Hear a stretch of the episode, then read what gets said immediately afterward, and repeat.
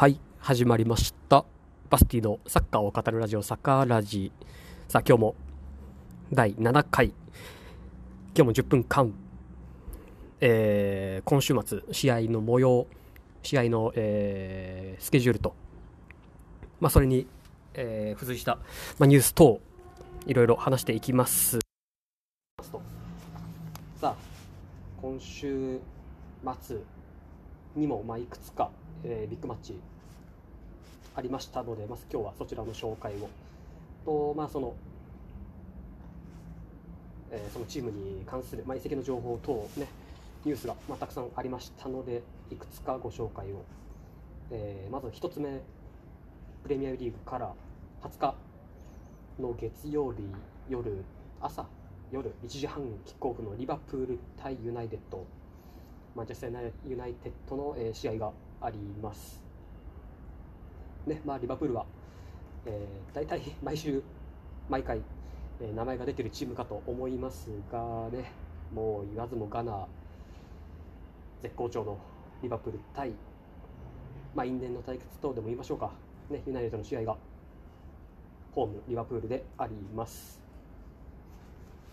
で、まあ、いろいろニュースも、まあ、見ていたんですけど、そうすると、あのね、いくつか移籍の噂だったりっていうのがまああったので、その辺を紹介できたらなと思います。さあ、アウェー、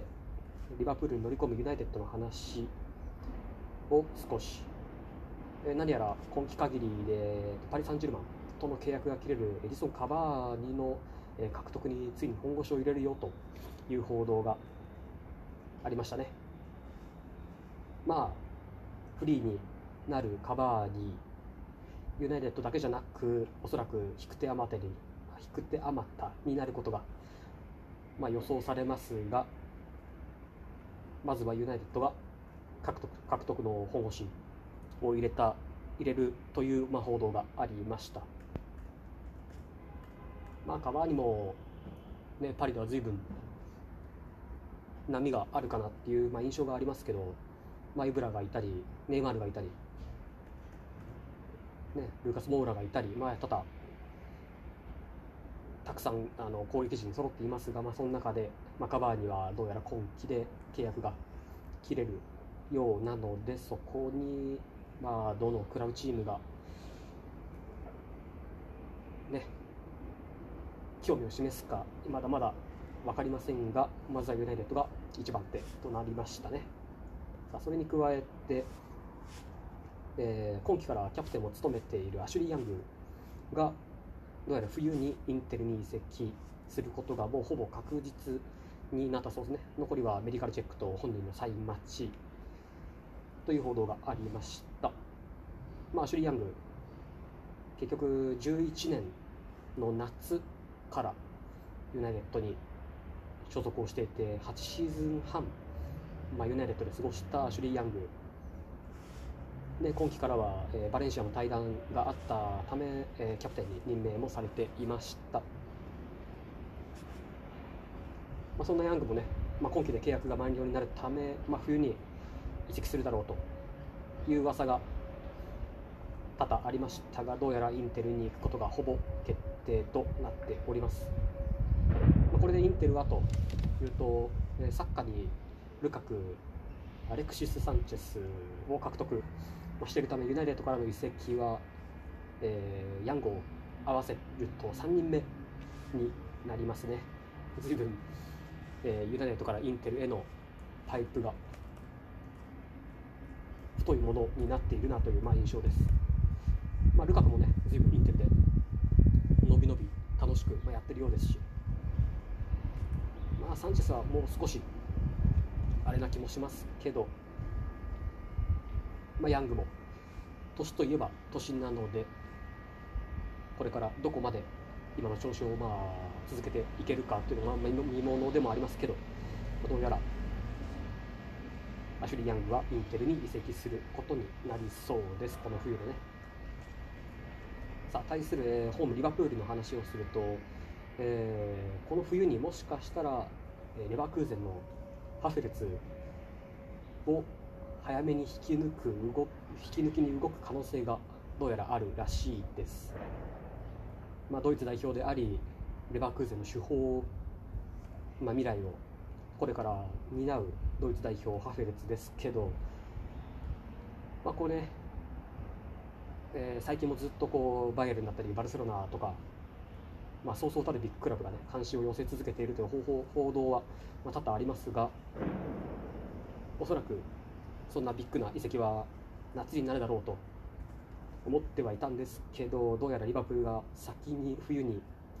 クラブ史上最高額に及ぶ移籍金を準備しハフェルスのあの移籍を実現させようと狙っているみたいですね、まあ、まだまだ若いですし、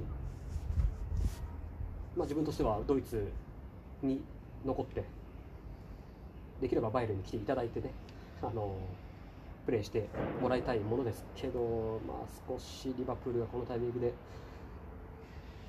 移籍金を積んででやりだすと少し本当に可能性があるなと、まあ、思いましたのでそのニュースを一つ取り上げさせていただきました、まあ、プレミアリーグは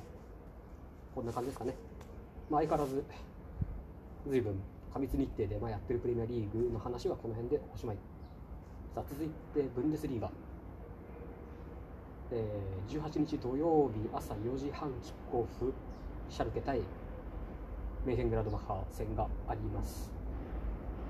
まあ、ブンデスリーガようやく、えー、ウィンターブレイク終わりまして今週から後半戦が開幕、まあ、ライプツィヒが、えー、史上初めての Herbstmeister になりましたが、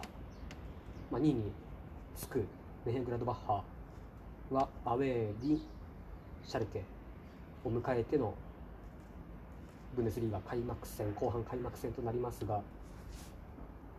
まあ、そんな2位のメネヘングラードバッハード勝ち点は35対するシャルケは現在5位。で勝ち点は30と、まあ、1位ライプツヒ2位メネヘングラードバッハで3位にバイエル。ン4位ドルトムント5位シャルケ。と、まあ、なっていますので、まあ、今季ブンデスリーガは随分こう上位陣も拮抗した勝ち点差で、まあ、巷ではね、今年のブンデスリーガは一味違うぞと、ちょっと面白いぞとなっている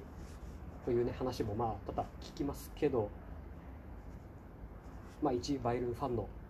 自分としましては、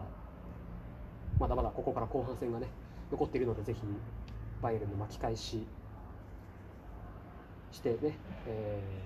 ー、8連覇 ?9 連覇 ?8 連覇ですね。を、まあ、して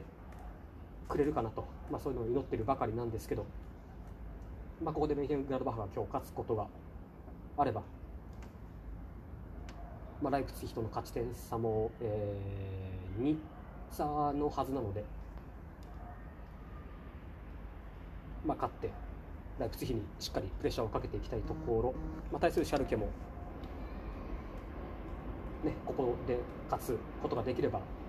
優勝争いでも食い込むことができる、まあ、重要な一戦となっておりますので今日ブンデスリーガ注目の試合ですね。はい。まあ、そんなグランドワッハなぜ今季強いんだっていう話をまあ少しすると、まあ、今季夏から加入したマルクス・テュラムのブレイクがもう完全に一つの起爆要因でしょう。どう考えても、まあ、テュラムと名前を聞いて気づく方は気づくかと思われますがあの98年ワールドカップで優勝したフランス代表にいたいて、えー、イベントスでも活躍をしていたリリアン・テュラムディフェンスのの息子です。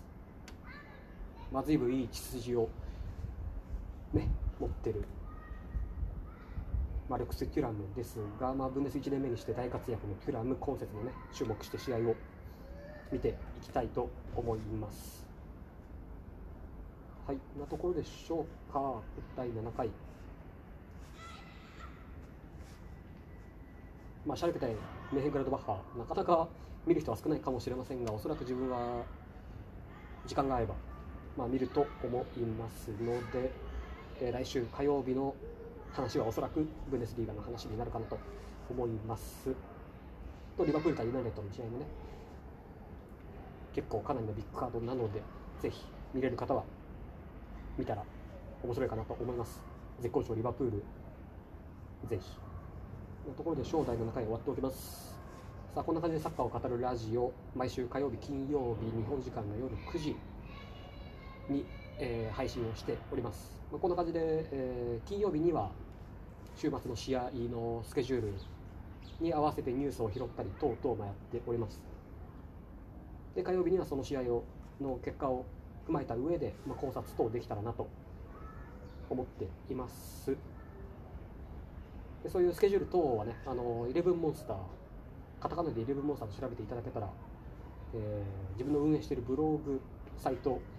につながりますのでそちらをぜひ参考にしていただけたらと思います。で全部ね日本時間等で日本時間でこうスケジュール出しておりますのでぜひ参考にしてください。あとは